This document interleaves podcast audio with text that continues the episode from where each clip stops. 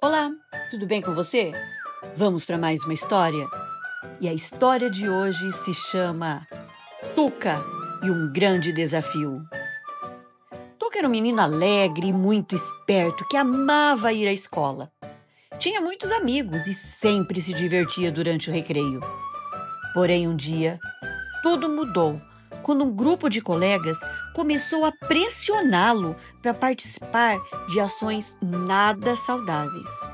No recreio, eles queriam que Tuca os ajudasse a derrubar os lanches dos pequenos, a esconder o material dos amigos, beliscar, empurrar, chutar os outros.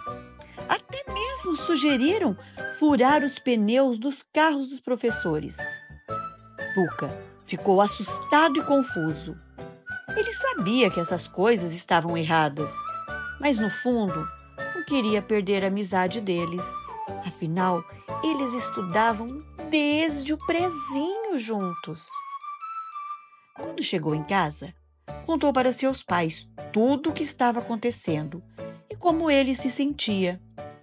Seu pai o abraçou com amor e disse: Tuca, lembre-se sempre de tudo que te ensinamos sobre os princípios bíblicos que aprendemos juntos.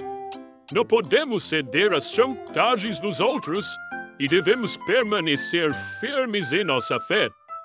Mesmo que isso signifique se afastar daqueles que só querem fazer o mal. Tuca ficou pensando sobre o que seus pais tinham dito e encontrou coragem para resistir a tudo isso. No dia seguinte, ele não cedeu aos pedidos dos seus amigos, permaneceu firme. Embora tenha sido difícil no início, Tuca descobriu que fez a coisa certa. Ele percebeu que a verdadeira amizade e a felicidade vem quando seguimos os ensinamentos da Bíblia e nos afastamos daqueles que nos incentivam a fazer o mal.